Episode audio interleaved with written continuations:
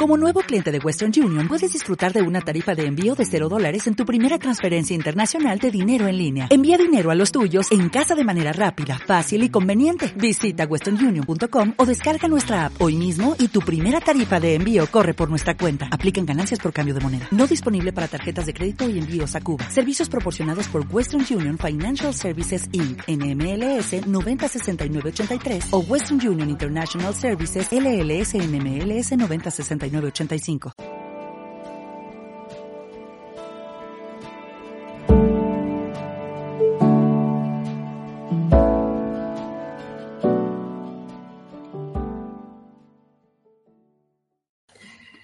Bueno, bienvenido, bienvenida a este canal de Psicología Familiar. Mi nombre es Elisanda Pascual y soy la fundadora del proyecto Acompañamiento Familiar.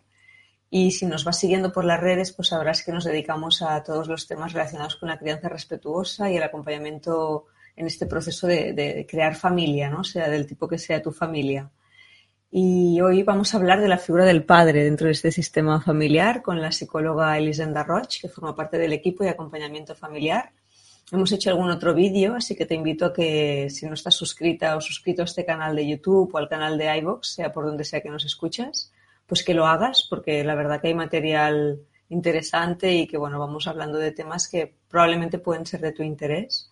Entonces, todo y que ya es el segundo día que te tenemos aquí, ¿no? En, este, en este momento, sí me gustaría un poco que explicaras, em, pues, cuál es tu bagaje, de dónde vienes, cuál es tu enfoque en relación a la, al acompañamiento familiar, a la crianza, un poco que, que nos compartas. Vale, pues, bueno, como has dicho, soy psicóloga y entonces, uh, siempre me ha interesado mucho esta relación que hay dentro de una familia y dentro de los contextos que van más allá del, mero individuo. Entonces, a partir de ahí me he interesado por la pedagogía sistémica, por las constelaciones familiares y siempre he ido buscando estos hilitos que van conectando pues de corazón en corazón, ¿no? Para, para poder entender que no somos unos seres herméticos y que todo el bagaje anterior y todos los vínculos que hemos creado han sido significativos ¿no? y nos mm. han construido como seres humanos. Mm. Entonces, un poco es, ha sido esta mirada. He trabajado con escuelitas eh, y bueno, esto también me ha dado muchísimo bagaje, ¿no? Experiencia de acompañamiento con criaturas, con familias, esta diada, ¿no? Um, familia, escuela, que es también tan maravillosa, ¿no? Y que, y que también hay mucho de qué hablar. Sí. y un poco esto. Mm, es, interesante porque te iba escuchando y las dos somos psicólogas de, formación y, me venía un poco esta, mirada, ¿no? Cuando estás en la universidad y te explican, te hablan de la, toda esta parte que queda tan coja tan ausente ¿no? de, toda la implicación sistémica y todo este linaje de familias. Y sí que hay alguien que habla un poco desde la sistémica, al menos donde yo me formé, pero hay como una mirada muy carente a veces de, estos lazos, ¿no? Estos, estos tejidos que se forman dentro de los sistemas familiares, porque parece que muchas veces para nosotros, igual que nos hemos formado en constelaciones, hemos tenido que atravesar esta parte más de empírica, ¿no? De decir, pero esto realmente es así, ¿no? Pero sí que hay una parte dentro del mundo del, linaje y cuando tú hablabas del, en el artículo, no hablas de la figura del padre y haces referencia a estos linajes y a estas herencias, que a veces es como complejo de poder explicar, ¿no? ¿Por qué somos quienes somos? ¿Por qué nos comportamos como nos comportamos? ¿Qué tiene que ver quién yo soy ahora en relación a mi sistema familiar? Y todo eso yo creo que la mirada que tú traes con la sistémica y las constelaciones le da un sentido, ¿no? Y le da una narrativa al hecho de ser más, más, o sea, de ser parte de algo más allá que nosotras mismas, nosotros mismos, ¿no? Sí, sí, es curioso que hables de, perdón, de, la universidad porque como seres humanos y seres mamíferos, las emociones son la, son la estructura básica de, nuestra manera de estar en el mundo, ¿no? Entonces, la palabra amor, yo creo que no la escuché en la vida en la universidad. Ah, no, ni emoción. Bueno, emoción para catalogarla y cuantificarla, ¿no? Pero poco más, ¿no? Y, y, bueno, y al trabajo con ratones y todo esto era mucho mayor que el trabajo con seres humanos, ¿no? Sí. Entonces sí que hay un punto aquí como de decir, no, esto para mí no tiene ningún sentido, muchas gracias con todo lo que me has enseñado, pero yo siento que, que mi mirada no va hacia aquí, porque no quiero ver a un ser humano y cuantificarlo, no me mm. apetece hacer esto. no lo quiero hacer conmigo misma, entonces no lo quiero hacer con otra persona. Mm. Entonces, sí, hay otras vías que te abren unos caminos mucho más humanos, que al fin y al cabo es esto, ¿no? Como seres humanos eh, no estamos eh, en modo robot o en modo reptiliano solo con la parte de- del instinto, sino Exacto. que va mucho más allá. Mm. Y sí que es verdad que la psicología sistémica da este punto en el que no se, no, no se, no se puede tocar el vínculo, no se puede ver, quizás no se puede cuantificar, pero sin embargo Existe. existe y los sentidos nos dan cuenta de ello, ¿no? Mm. Es como yo, yo ahora no veo la pared, pero sé que hay una pared, ¿no? Exacto. Lo mismo me pasa con mi vínculo con mi madre, con mi padre y con las personas significativas de mi, Mm. de mi red, de mi red social y familiar, ¿no? Mm. Entonces sí. Claro. Es interesante, ¿no? Porque también para introducir un poco la, tema, la temática de hoy del padre dentro de este papel de la familia, eh, me parecía muy, muy interesante cuando tú hablas en tu artículo sobre esa herencia que hemos recibido como personas, y en concreto tú hablabas de la figura del padre, ¿no? Y me gustaría que lo, explicaras un poco más, que, te, explayaras con esta, con esta parte del artículo, ¿no? En la que dices que, claro, la- las personas, o en este caso los padres, dentro de un sistema familiar, han recibido lo que significa ser padre de probablemente sus propios padres o de los hombres de su sistema familiar, ¿no? Y como también esta transformación que está habiendo en la sociedad em, hace que el padre pueda tener otro terreno y pueda tener otro espacio dentro del sistema familiar que antes probablemente no se validaba o no se permitía o no, tenían el permiso para estar ahí los hombres, em, cómo toda esa. Co- influencia de lo que hemos vivido, de lo que yo soy, de donde yo quiero llegar, cómo todo eso toma forma en la paternidad cuando aparece una criatura, con todo lo que implica para un sistema familiar, ¿no? La, la aparición de un nuevo miembro. ¿Cómo, cómo es esta, este río ¿no? que fluye del sistema? ¿Cómo influye? ¿Qué, qué opciones? Qué, qué les pasa a los padres de hoy en día con toda esta herencia que tienen de sus familias? ¿Con dónde quieren ir? ¿Qué es lo que tú te encuentras también ¿no? En tu práctica? Em, mi mirada se ha ido transformando porque em, yo al principio sentía que había una diferencia muy grande entre el maternal y el paternar, Ah, porque quien ha gestado una criatura tiene una relación con esta criatura y quien no la ha gestado pero la ha acompañado desde afuera tiene otra relación. Entonces yo al principio tenía mucho el discurso o la manera de acompañar de, de decir a los padres, es normal que haya un vínculo mucho más fuerte, y esto aún lo sigo pensando, ¿eh? Entonces el, el padre de alguna manera tiene que tener este, o, o- o- o es bonito, ¿no? Que haga este punto de, de estar acompañando desde, desde un lado en el que pueda estar em, atendiendo a la díada madre y criatura El vínculo, ¿no? el vínculo. Sin embargo, em, aunque esto lo sigo manteniendo, em, em, hay como unos matices, porque me estoy dando cuenta que cuando yo em, ah, digo esto a los padres, me he encontrado con padres que se sienten profundamente em, con un con- profundamente am, no reconocidos, no vistos, Ujú. como una sensación de decir, ¿y yo ahora dónde pongo todo este amor que, que me ha nacido, que, que forma parte de mí, que está muy presente y que de alguna manera mm, mm, todo, todo el contexto social, em, psicológico, me están diciendo sí, pero eres el secundario, ¿no? Entonces, si, si yo atiendo mm, completamente esta vivencia, mi discurso no puede quedarse simplemente en el eres un... em, Sostenedor de la diada, ¿no? Exactamente, ¿no? Porque siento que estoy descuidando alguna cosa de estos padres que están ah, también con, con una necesidad muy grande, ¿no? De ir creando esta, esta conexión y no, no, no, no, no pueden esperar a que la criatura tenga dos años o tres años donde la exteriorización y la mirada al mundo ya los implica más a ellos, ¿no? Entonces hay una parte en, el que, en la que yo sigo sosteniendo lo mismo, pero otra parte en la que yo me he dado cuenta a nivel ah, profesional que tenía que tenía que reinventar esto, lo tenía que mirar de otra manera, como abrir un poco más el corazón a entender qué es lo que está pasando con los padres de este momento social.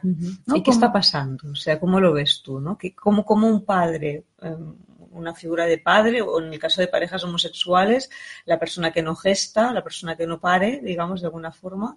Em, ¿Cómo esa figura que está de, entrada, biológicamente hablando, más en la periferia de ese primer momento de parto, de embarazo, de lactancia, ¿cómo puede poner ese amor ahí dentro? ¿Cómo sería ordenado, ¿no? desde una mirada sistémica, que eso tomara lugar para también recoger su necesidad de vincularse desde, desde esa emoción, desde ese corazón que se abre? ¿no? Para mí, em, esto tiene que ser un trabajo de equipo. Em, bueno, no quiero ser muy categórica con el que tiene que ser, pero, pero, pero bueno, es mucho más fácil y mucho más fluido si aquí se involucran las dos personas, ¿no? Em, ¿Qué significa involucrarse las dos personas? Que la responsabilidad de este vínculo con esta criatura que nace la tienen los dos miembros. porque hay bagajes que nos roles. ¿no? En, en, los hombres hay esta falta o esta carencia de patrones sólidos, de patrones que pues que tengan más en cuenta el vínculo que el poder o el vínculo que la ausencia o el vínculo que el, el, ser logísticos, ¿no? El dar, pues yo entrego el dinero y ya está, estos, estos, Ya, ya, ya tengo cubierta la familia, ¿no? Entonces no hay estos, este imaginario y aquí diríamos que, es que esto genera un camino que aún no está abierto, que se está abriendo, ¿no? En el artículo, en el artículo digo que, somos pioneros, ¿no? Y que estamos aquí en un momento social en el que nos estamos construyendo. Entonces, mm, con las madres o con las que han gestado la criatura, em, también pasa lo mismo, pero al revés. Hay este punto en el que tenemos muchos referentes, o yo me encuentro mucho en consulta, de madres superwomans, ¿no? Mm. Que se han hecho cargo de la crianza, se han hecho cargo de los valores educativos, se han hecho cargo de las cosas importantes, ¿no? Dentro de la familia, que parece que lo importante aquí es el sostén económico, pero nada que ver. Dentro de una familia. Claro, claro, hay una logística y una, y una red invisible, ¿no? De, de estar presente en múltiples ámbitos que el dinero sostiene un, mecanismo que sin lo otro también caería, ¿no? Claro, totalmente. Mm. Y además es que también en consulta me encuentro a, muchos adultos y adultas que dicen, el padre, bueno, un esteroide, ¿no? Ahí pululando, porque en realidad em, yo lo importante se lo decía a, la madre, ¿no? Al padre al final, pues sí, estaba allí, pero no, no, no daba un sentido, mm. ¿no? Te refieres a, clientes o clientes que tienes cuando hablan de su historia familiar, ¿eh? de, la figura importante en temas de vínculo y de presencia era la mamá y no era el papá. Exactamente, sí.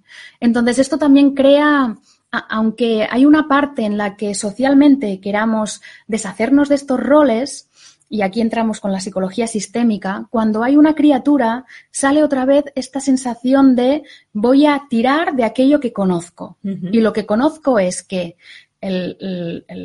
mi madre ha sido quien ha, quien, ha, quien ha dispuesto de todo lo que yo he necesitado para poder crecer como ser humano. ¿no? Y, y aunque estos roles pesen mucho, y mentalmente se tenga las ganas de romperlos, hay esta lealtad familiar de decir yo no voy a ser menos, yo no voy a pedir ayuda cuando no la necesito. Claro, fíjate, pedir ayuda, ¿no? Claro. Es este relato del yo puedo, mi, madre se ha hecho cargo de mí, mi madre... Yo puedo y yo debo, añadiría, ¿no? Es esa lealtad que tú dices, que es el yo debo, como mínimo hacerlo como tú, ¿no? Exacto, sí, sí, mm. sí, sí. Cuando... Tomo el testimonio de lo que tú me has enseñado que es ser madre. Es algo así, ¿no? Sí, sí, totalmente, mm. exactamente. Entonces, a partir de aquí se crean unas dinámicas muy, muy pesadas, mm. porque la mente dice una cosa, pero el corazón dice una otra. Y el cansancio ya mucho más, muchísimo más. escucháis seguro que estáis de acuerdo con esto. Sí. Entonces, claro, cuando, cuando esto pasa, aquí pueden salir desde dinámicas ah, que se han, que, que, se han enquistado. mucho, como por ejemplo que las criaturas no quieran ir con papá, por ejemplo, que esto mm, pues me he encontrado también a consulta con, con estas familias en las que pues mm, la criatura no, no, tiene ganas, ¿no? Solo ir, quiere ir con mamá.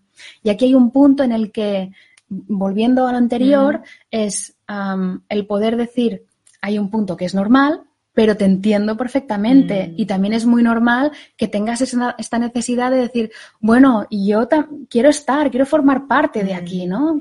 Sí, te escucho y me viene como esta parte más desde la, de la etapa evolutiva de la criatura, ¿no? En la que obviamente está diada, madre-hijo, madre-hija, donde se genera esta energía sexual, este apego primario, ¿no? donde se genera esta base de, de funcionamiento en el mundo, esta entrada a la vida es básica y, sería muy sano que la ofreciera siempre la, persona gestante y la persona que pare y la persona que amamanta si amamanta y que también es importante respetar el ritmo de la criatura cuando va a salir al mundo y cuando necesita, pero que esto no niegue la necesidad que tiene la otra parte de la, de la familia o de la pareja, en este caso hablamos del padre, pero puede ser otra madre, ¿no? Esta persona que no ha gestado, que no ha parido, que no ha amamantado, no negar esa necesidad de vinculación, ¿no? Pero no negarla no significa em, forzar un vínculo que no es deseado por la criatura tampoco, ¿no? Pero es cuando muchas veces en la familia, y esto en sistémica pues lo hablamos mucho, ¿no? Cuando yo miro lo que tú necesitas, le doy un lugar. Entonces, cuando yo te miro como pareja mía, ¿no? En el caso que yo tenga una pareja hombre, y cuando yo te miro como padre, reconociendo el amor que tú tienes y que tú necesitas expresar aquí también en el vínculo con tu criatura, cuando yo lo miro como madre, mi hijo, mi hija lo ve a través mío. ¿no? Es como yo te miro a ti, reconozco esa necesidad de vínculo y cuando yo la reconozco como mi hijo, mi hija están enganchados emocionalmente a mi mirada, también lo ven. Y lo ven con el filtro que yo lo veo. Entonces yo creo que aquí muchas veces lo que se acaba desordenando es la falta de equipo. ¿No? Cuando la persona que materna o que ha parido o que ha gestado no mira o no valida la necesidad de la otra parte de la, de la pareja para vincularse con el bebé, aquí yo creo que se produce una ruptura, ¿no? Una ruptura en el sentido de, no sé si tú estarás de acuerdo, ¿eh? pero yo veo como una ruptura de, em, yo siento que te quiero a ti en un lugar que tú no estás, y lo otro, el padre en este caso, se siente como yo no me siento mirado en el amor que yo quiero colocar aquí en medio, entonces me, me separo o me enfado, ¿no? O entro en esa rebeldía que muchas veces eso empieza como a ser una, una gran dificultad en la pareja. Sabemos, en acompañamiento familiar venís muchas familias que la crianza ha movido pues esas bases que teníais antes de ser madres o padres, ¿no? yo creo que eso es una, un poco ese mix del que tú hablas, ¿no? De una herencia de cómo hacer las cosas y un momento actual nuevo, un ser pioneras o pioneros en, el, en la transformación del vínculo familiar y cómo todo eso lo, lo, lo, ensamblamos, ¿no? Cómo todo eso lo ponemos junto en, el día a día familiar. Me parece una complejidad muy grande, sobre todo si no hay el factor equipo. Sí. Y, y, estas dinámicas, desde mi punto de vista, tienen mucho que ver con, con el poder. Mm. Con el poder, con la jerarquía, con la falta de, de encontrar un lugar, pero obviamente, ¿no? Si esta criatura pequeña me ha desbancado a mí, que yo formo parte de esta, de esta primera díada, que es la pareja, eh, empiezo a entrar en unas dinámicas que obviamente no son las de mm, padre bien colocado o madre que no ha gestado bien colocado, ¿no? Mm. Entonces aquí sigue esta energía de, de, roles en el que la madre o quien ha gestado mm. dice, bueno, es que yo lo hago todo, estoy cansada em, y además tengo que ocuparme de lo que a ti te está pasando, ¿no? Y, la otra parte pues entra en el mismo, ¿no? De sí, pero bueno, pues me, siento desplazado o me pides las cosas de una manera que no son, ah, no sé, respetuosas. Eh, todo esto en algo como muy, muy, muy práctico y muy cotidiano mm, pasa a, generar estos, estos diálogos, ¿no? Entonces, el, orden, como, bien como bien dices, pasa por reconocer. Lo que no se reconoce, yo lo tengo que luchar para que salga, ¿no? Entonces, estoy en lucha permanente mm. hasta que tú no le des un lugar. Mm y poder ponernos en paz quizás no pasa en un primer lugar para poder solucionar todas estas maneras de hablarnos, sino en un primer lugar decir, wow, veo tu necesidad de crear un vínculo y tu sensación de frustración, de mm. soledad, de no tener esta capacidad mm. o ahora en, este momento evolutivo de poder hacerlo. ¿no? También a mí me venía mucho cuando hablabas de esto, ¿no? de estos conflictos que se generan en las relaciones eh, mamá y papá o mamás y mamás ¿no? dentro de una crianza, o papá y papá, evidentemente. Em, pero hay como esta parte de quién habla a través mío. ¿no? Cuando yo te pido a ti, ¿cómo te pido? ¿Qué es lo que te pido? ¿Desde dónde te lo pido? ¿Con qué derecho me siento yo pidiéndote ciertas cosas? Y a mí aquí siempre yo les, invito a las personas a, hacer un poco de recapitulación para, que tú te des cuenta de, quién es este discurso. ¿Es realmente un discurso que tú sientes? ¿Es un discurso heredado? ¿Es un discurso inconsciente? ¿Tú te has abanderado para, para, la lucha de las mujeres de tu familia que no tuvieron hombres presentes? ¿O te has abanderado por la lucha de los hombres de tu familia que tuvieron mujeres que los separaron de sus hijos porque usaron los hijos para X motivos? ¿no? Entonces, eh, para mí la reparación o la construcción de esta nueva sociedad o de estos nuevos vínculos familiares pasa por una reparación profunda de nuestro linaje. ¿No? De entender eso que a veces ¿no? decís, la pared está aquí, yo no la veo, ¿no? ahora mismo no la veo, pero sé que la tengo aquí. Tampoco miro mi silla, pero sé que me sostiene. O sea, poder ver y reconocer los vínculos dentro de las familias, de mi linaje familiar y saber de dónde yo he tomado lo que estoy e-, ejerciendo ahora si realmente es fruto de una reparación y he podido transformar o transmutar lo recibido, o probablemente, que es lo más eh, probable, ¿no? Para la redundancia, estoy tomando un discurso que todavía no ha sido sanado en un pasado. No sé si tiene sentido esto que te digo para ti, te lo encuentras, ¿no? Sí, sí, sí. Y es curioso porque hasta que, que esto no lo planteas, como, como hemos dicho, porque no se ve, ah, hasta que no sale a la luz y planteamos esto como una posibilidad de que estamos ah, de alguna manera vinculándonos con este amor ciego, ¿no? Ciego porque, porque no se ve, sin embargo, nos está uniendo el amor. Que yo crearía un, un paréntesis, ¿no? Em, las lealtades nacen del amor. Yo quiero seguir perteneciendo a la familia yo siento que quiero seguir vinculándome a ti, quizás de la peor manera que sé, que es repitiendo aquello que no me ha gustado y que mm. entonces tampoco gustará al otro. Pero como no tengo otra manera y yo quiero seguir vinculado o vinculada a ti, yo sigo estos patrones, ¿no? Mm. Entonces, ah, para mí esto es importante porque no es que yo quiera, ah, no sé, castigar a alguien o no sé, cualquier cosa, sino que normalmente si nos une algo es esta necesidad de estar formando parte, ¿no? Mm. Siempre el amor termina estando presente, ¿no? En su versión más funcional o en su función más disfuncional. Exacto. Sí, es como esa, esa tendencia que hay en ciertas parejas de vincularse a través del conflicto. ¿no? O sea, el conflicto es un espacio donde ponemos tanto de nosotros, o sea, cuando yo tengo un conflicto contigo, hay tanto de ti y hay tanto de mí que a veces con eso es suficiente, ¿no? Es esa frase que decimos que las criaturas prefieren una mala mirada a una no mirada o un maltrato a un no trato, ¿no? Dentro nuestro siguen habiendo estas criaturas, ¿no? Y cuando ponemos delante una pareja, sabemos que se proyectan todos los vínculos primarios con mamá y con papá y muchas veces seguimos prefiriendo un maltrato o una mala mirada a un no trato o a una no mirada, ¿no? Entonces ahí todavía se añade más complejidad a este tipo de, orden que se intenta generar en las nuevas parejas, en las nuevas relaciones, ¿no? Sí, sí. Y esto, ¿no? Que decías de, de, prefiero una mala mirada que una no mirada. en las parejas, pues esto pasa lo mismo, ¿no? el miembro de la pareja que no ha gestado y ve que tiene un rol que no es tan principal, pues hay este punto, ¿no? De, de, hay como una sensación de decir yo necesito hacer algo mm. porque es que me están, me están pasando cosas, ¿no? Mm. Y quiero, necesito transmitirlas. Mm. Entonces, el, el, generar dinámicas que no son sanas, pero sin embargo dan mucho de qué hablar durante el día, genera este punto de que seguimos en contacto, ¿no? Es como si hubiera un hilo en el que si a mí no me mira, siento que este hilo que yo estoy tirando, tú no estás tirando de él, ¿no? Entonces yo hago así y me vienen metros y metros y metros. Pero cuando yo me enfado contigo, en este momento tú también estás tirando del hilo. Y estamos las dos unidas ahí, ¿no? Y Con esa tensión, ¿no? Que ese es, el fuego muchas veces que, que, mantiene unidas estas, estas parejas, ¿no? Exacto. El Pero menos te noto. Sí. Noto, sé que estás aquí. Y que está siendo mm, protagonista, yo estoy siendo protagonista, ¿no? Mm.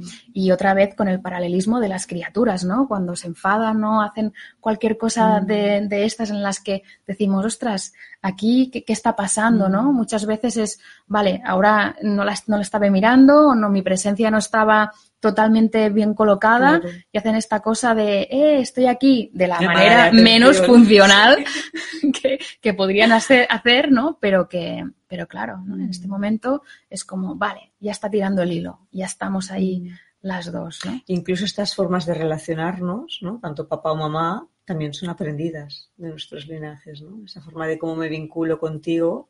Como la figura del padre, ¿no? También hablabas en un momento del artículo, yo, yo, os invito a que lo leáis, está en la página web que estará aquí abajo puesta, acompañamientofamiliar.com, porque es un artículo muy, muy, para mí, eh, eh, de una forma, lo has redactado de una forma excelente, me ha encantado el lenguaje que usabas, así, es muy, muy metafórico en muchos momentos, a mí me gusta mucho.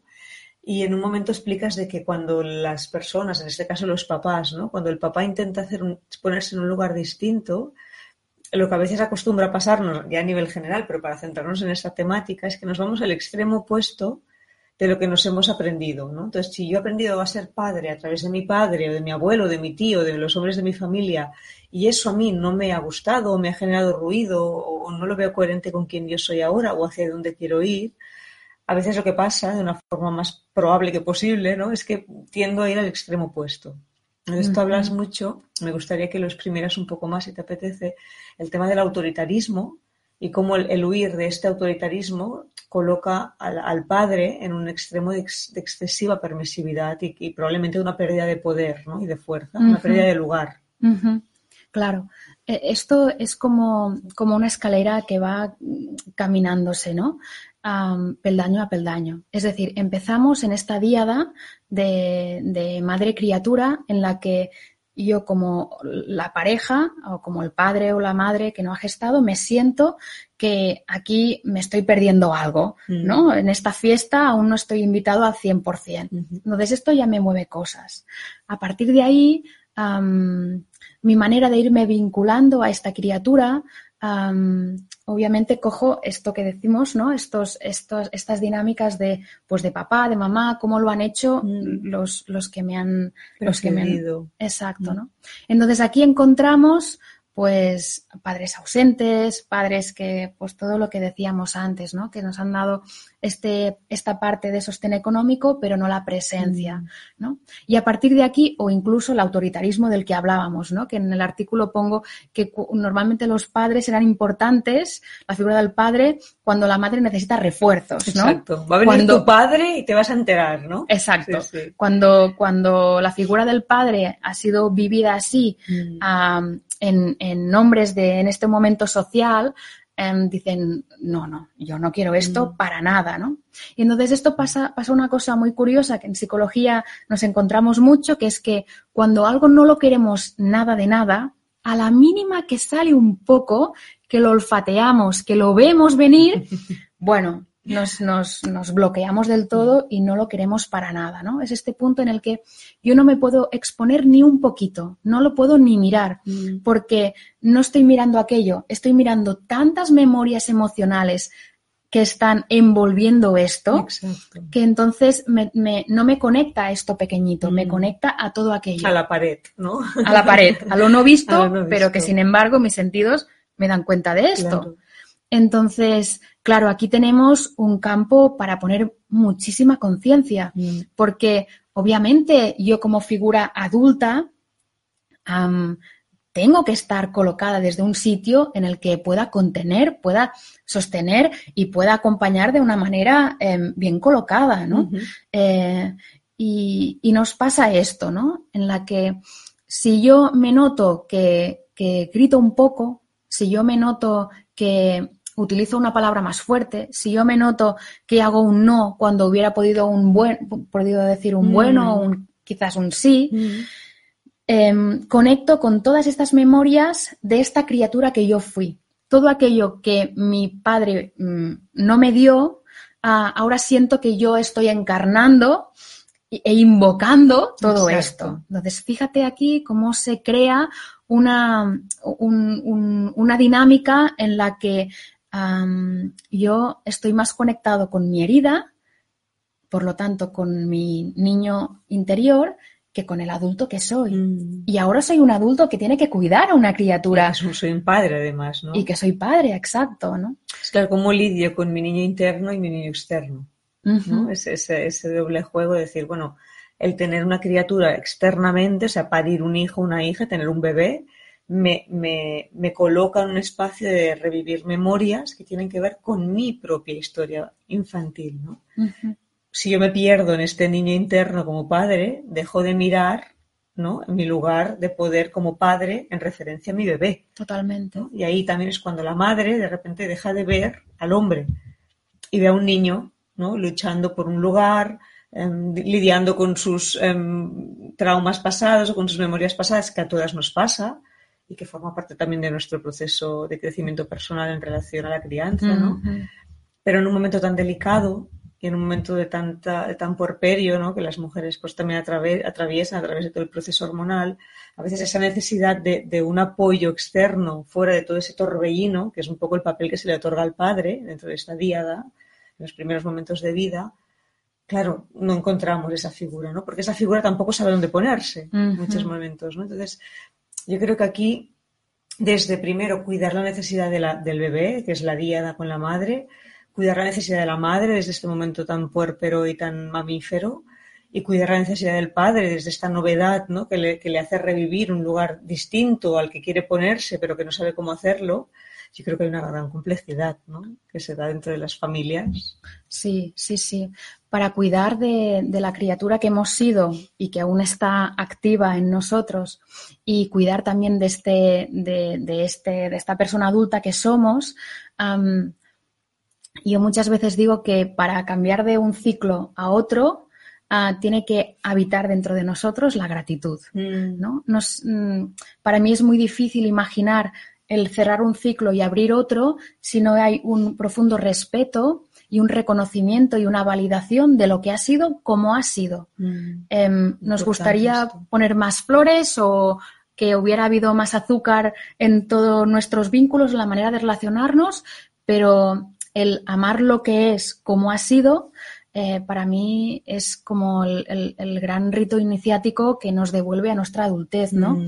Porque si estamos peleados o peleadas en todo lo que habría podido ser, el niño y la niña siguen activos, no están, no están, ¿no? Necesitan reparar esta herida y siguen, como decíamos, con esta lucha interna. ¿no? Las luchas siempre tienen que ser internas, ¿no? Bueno, debería, ¿no? Una lucha interna es como un extravío, ¿no? Aquí es como salvando muchas distancias, ¿no? Los límites son un punto en el que yo exteriorizo algo que no me gusta, ¿no? Pero cuando hablamos de lucha, ¿no? De, esta, de estar enfadado, aquí hay tantas cosas que se nos activan que, claro, lo importante aquí es que este padre que no se siente reconocido mm. y que se le han activado tantas memorias emocionales de lo que es el autoritarismo, la jerarquía eh, y los, los castigos, el mm. poder mirar atrás.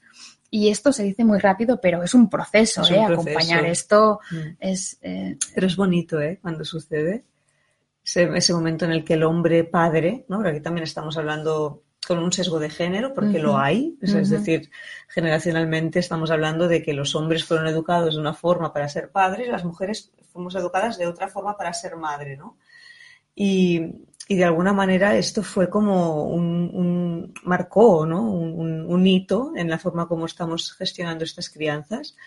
Pero de alguna manera el, poder observar, ¿no? Cómo esos hombres se aproximan con, con ganas de transformar esa manera de estar, y cómo nosotras como madres o como mujeres podemos recibir esa transformación, ¿no? Cómo la leemos, cómo la recogemos, no porque nos tengamos que hacer cargo de su proceso, obviamente en ese momento no tenemos que hacernos cargo más que de nuestro bebé, ¿no?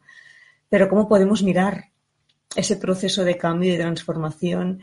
Y, yo creo que aquí aparece un factor importante, aparte de la gratitud y el trabajo en equipo, que para mí son como dos pilares importantes que tú has nombrado hoy. Para mí aparece un factor importante que es la preparación. El hecho de prepararnos como familia para ser uno más o una más, ¿no? para tener una persona nueva en este conjunto de sensaciones y de vivencias que tenemos.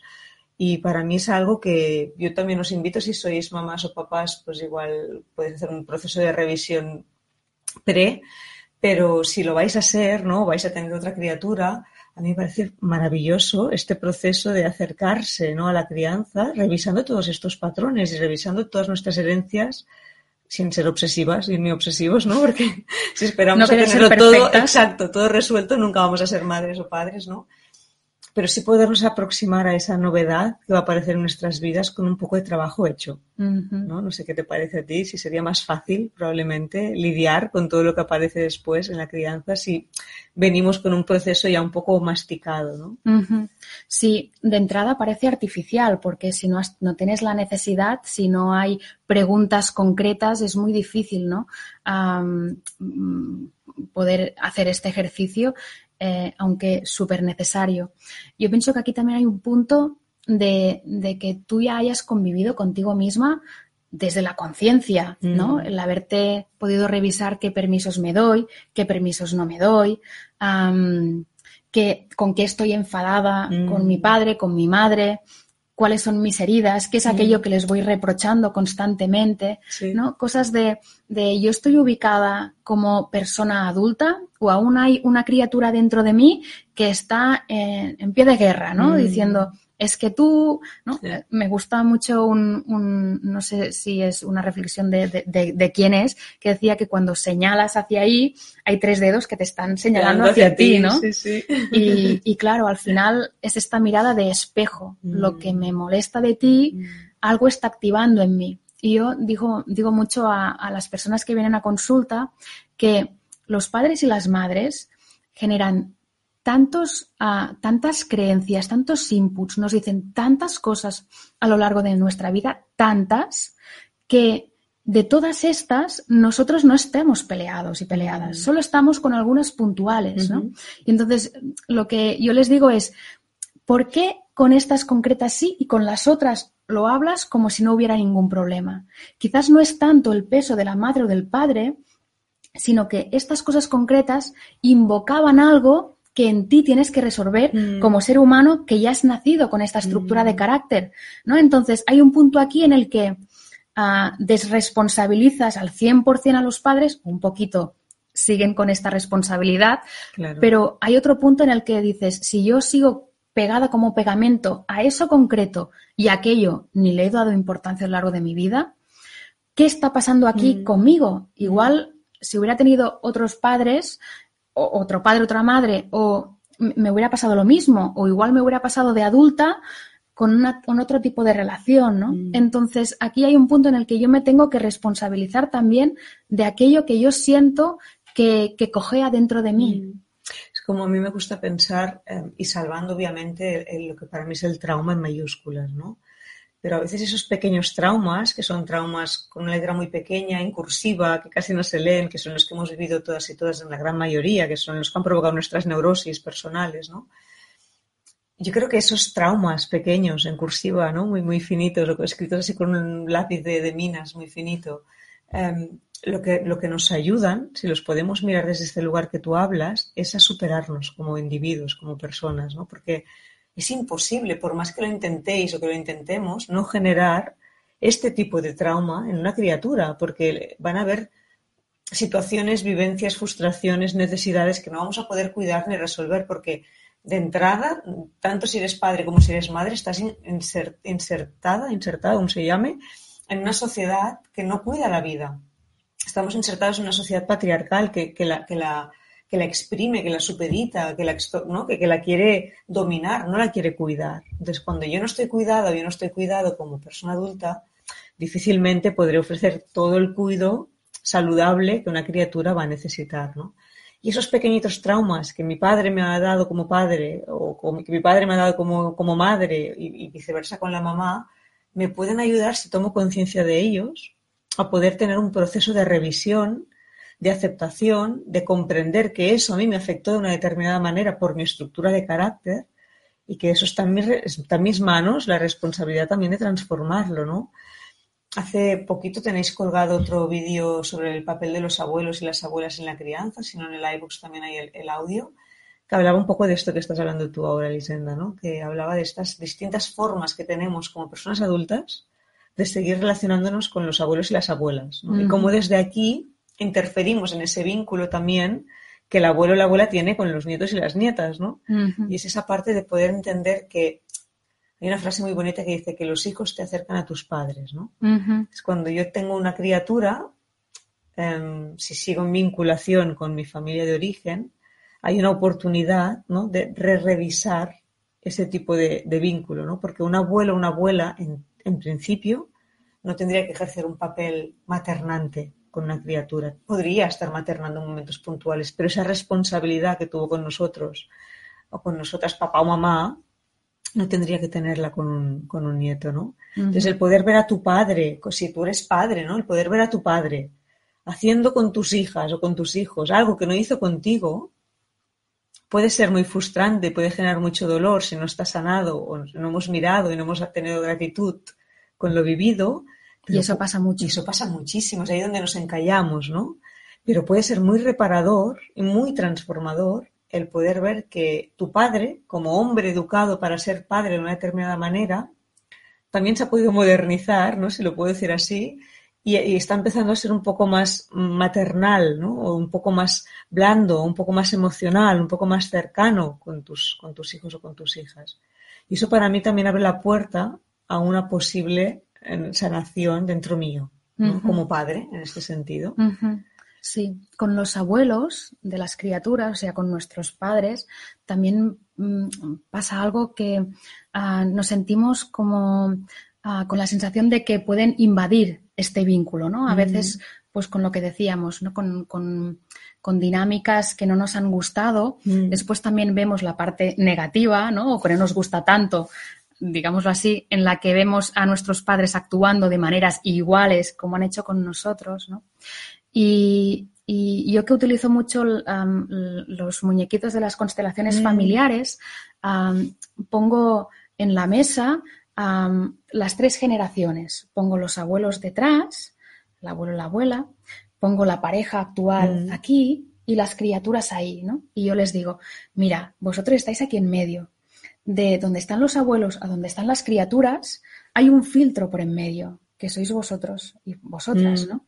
Este filtro va a dar la mirada que va a tener vuestra criatura de vuestros, de vuestros padres. Claro. Es un poco lo que decíamos, ¿no? La mirada que yo tengo como madre de mi pareja va a determinar también como mi criatura lo mira, ¿no? Exactamente. Y viceversa. Sí. Mm. Entonces, desde aquí también con los abuelos hay este mecanismo de decir, Em, no tienen una influencia tan grande. Mm. La influencia tan grande la tuvieron contigo porque eres su hija o su hijo y el impacto fue absoluto porque el vínculo es muy grande.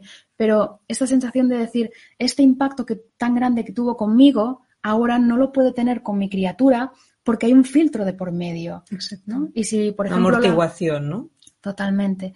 Si el abuelo se pone a gritar o la abuela se, a, gritar, em, aquí nosotros como mm. madres o padres podemos decir, wow, cómo se ha puesto la abuela, ¿no? Mm. Podemos hacerle un dibujo que quizás le va a alegrar el día. Y de esta manera yo ya le estoy diciendo a la criatura, ah, le estoy dando un mensaje de no, no, no, te preocupes, esto, o yo me estoy también dando un mensaje de esto no es tan invasivo, yo lo vivía mal, pero ahora tú lo puedes vivir de una manera en la que yo estoy haciendo este filtro. Haciendo como de membrana, ¿no? Totalmente, ¿no? Mm. Y eso es como que relaja muchísimo, ¿no? Porque cuando puedes ver en imágenes que tú estás en el medio y que el vínculo poderoso lo va a hacer contigo, mm. aquí es como que relaja, ¿no? Y es mm. de alguna manera desresponsabiliza también esta, esta influencia tan grande. Sí, esa necesidad como de controlar, ¿no? Totalmente. Todo, el vínculo que entre que se mm. puede vivir como desde la complicidad de cómo se ha puesto la abuela o tenía un mal día, ¿no? Porque mi manera de poder posicionarme en frente a ellos va a dar la manera en que la criatura va a poder mirar. Y aquí está el kit de la cuestión, ¿no? Cuando yo me coloco como una persona adulta, ¿no? Si soy un papá y mi abuelo o mi padre trata a mi hijo o a mi hija de la misma manera que me trataba a mí, yo soy el adulto que va a filtrar eso.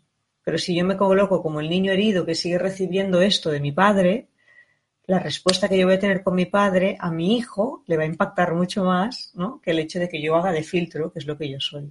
Porque de repente yo bajo al nivel de niño y ya no soy filtro. Totalmente. Ya entra todo.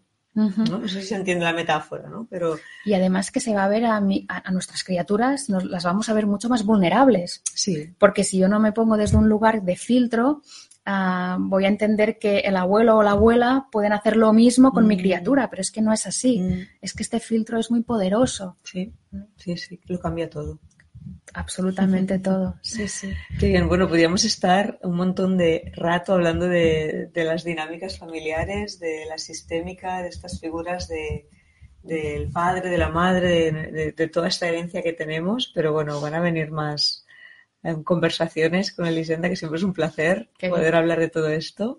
No sé si quieres añadir algo más o en referencia a este tema. Quizás una cosa muy pequeñita, que además tú en muchos vídeos ya lo dices, pero como volver a decirlo, que es cuidar la culpa. Mm. Porque en todo eso que hemos dicho no hemos centrado mucho en cositas de estas de dinámicas que son disfuncionales, ¿no?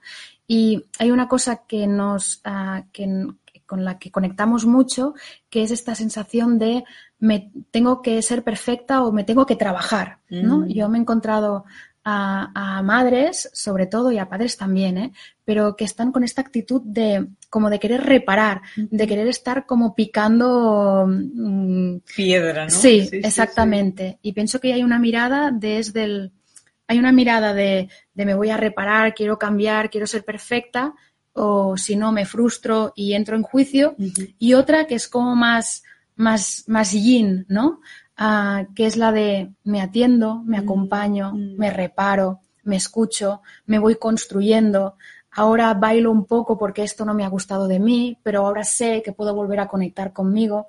Este punto en el que no somos un interruptor. Mm. O lo estamos haciendo perfecto o a la que lo estamos haciendo mal, la luz se, apaga, estamos en, la oscuridad y no hay nada, ¿no? Entonces, nada, como que ah, daría este espacio de que las madres y los padres Em, pudieran tener esta actitud respetuosa y cuidadosa con ellos y con ellas mismas, ¿no? Mm. Abrazar la culpa y no ponerla en medio, ¿no? O sea, lidiar con ello, porque al final la perfección, hablaba hace poquito también en uno de los posts que decía que la, perfección no es, lo mismo que la impecabilidad, ¿no? La perfección es perseguir todo el rato una zanahoria que está delante mío y que nunca va a llegar porque cada paso que doy se, se separa un paso de mí, sea ideal, pero la impecabilidad es en el momento en el que estoy, ofrezco lo mejor de mí misma, ¿no? Y eso es muy diferente. Entonces, bueno, aquí no hay culpa. Y me perdono. Exacto. Y sigo. Y sigo. Bueno, Lisenda, bueno. muchas gracias por esta charla, por este, esta conversación acerca del, de la figura del padre en la crianza. Em, espero que la hayáis disfrutado muchísimo. Para que lo sepáis, va a estar aquí grabada en el canal de YouTube, en el iBox también, os podéis suscribir. Y yo os animo a que os suscribáis a la newsletter de acompañamiento familiar, acompañamiento familiar, porque cada mes tenemos artículos, tenemos vídeos, tenemos un montón de cosas a compartir. Ahora estoy sacando también cursos online para que las personas que sé que vivís lejos y que tenéis ganas de más. Y si formas parte de la comunidad eh, de la newsletter, pues tienes un descuento importante, como para agradecerte también. Yo siempre os lo digo que sin vosotras y sin vosotros esto no sería posible sin el equipo tampoco. Así que muchísimas gracias por estar aquí y seguimos en contacto. Gracias por todo. A ti por invitarme. Hasta pronto. Chao.